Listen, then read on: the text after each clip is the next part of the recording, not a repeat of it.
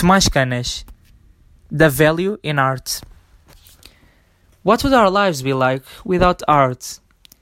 What would fill the moments of excruciating silence if not for music? What would liven up the monotone walls of our homes if not for paintings? How would we escape the boredom of our routines if not for books and films? What, if not for art, would save us from the coldness and indifference of reality? It's hard to imagine, isn't it? The truth is, we take these things for granted and don't appreciate the people who are responsible for them. Through this speech, I intend to prove how important art is to society and how urgently its mistreatment needs to cease. Firstly, it's important to address how artists are treated by our society.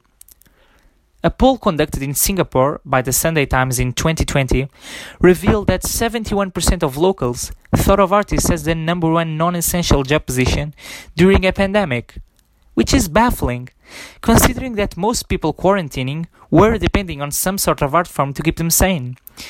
Furthermore, artist unemployment is also a big issue, especially during the recent COVID 19 pandemic, which led to skyrocketing unemployment rates in arts and artist heavy occupations. Between January and May 2020, the unemployment rates in performing artists went from 1.7% to 27.4%, and from 2.7% to 14.5% in non performing ones. This only goes to show how unstable it truly is to be an artist.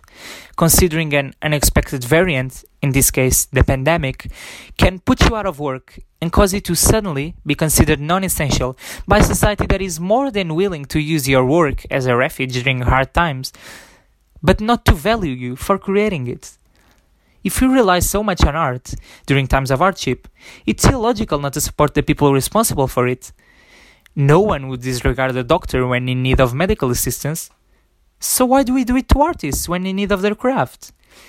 People will soon begin to see arts as an unsustainable career option. And when that happens, who will be left to shelter us from reality? Unfortunately, art itself is being as mistreated as the minds behind it. While it is true we as a society consume a lot of art, that doesn't mean we appreciate it. In fact, mass consumption might just be the problem. Russian composer, composer Pyotr Ilyich Tchaikovsky's most popular piece, the 1812 Overture, was also his least favorite, to the point where he described it as very loud and noisy, completely without artistic merit, obviously written without warmth or love. But it's his most famous piece nonetheless. Nowadays, People flock to see loud and noisy blockbuster hits, and while there is nothing wrong with seeing these movies, the more thought provoking cinema is being overshadowed. The problem is, once again, very simple. We aren't willing to be challenged by art anymore, and are content with easily digestible spectacle that offers very little in the way of artistic merit. We have limited ourselves to the 1812 overture and refuse to listen to anything else. Some people might say we should consume whatever we feel like. However, this tendency to stay inside of our comfort zone may have severe consequences. The most obvious of which is that if people don't consume meaningful art, there ceases to be a demand for it, which results in a stagnant market constantly offering the same tired experience under a different name. Others might go as far as to say that art is superfluous, therefore, ultimately, it doesn't matter if it's meaningful, senseless, or completely non existent. These people are to- totally lo- wrong.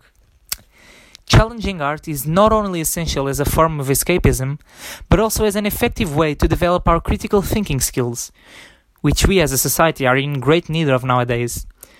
After all, fake news are rampantly circulating through the internet, and the number of people who believe them without giving it a second of thought is only growing by the day.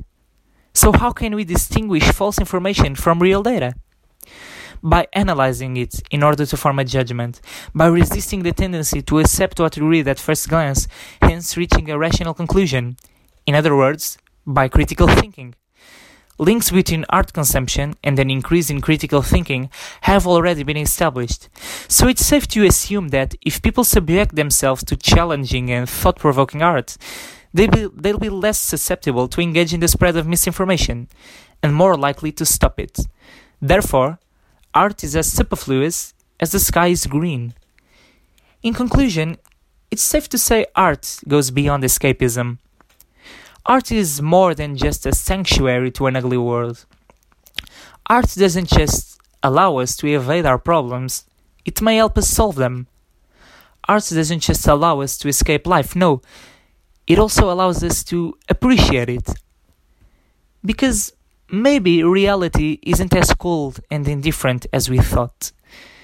Maybe there's beauty in the mundane, in our boring day to day lives, our monotone walls and the excruciating silence. That's what art does. It doesn't just allow us to escape into a beautiful world, it opens our eyes to how unbelievably beautiful our own world is, and to how much value our small and insignificant lives truly hold.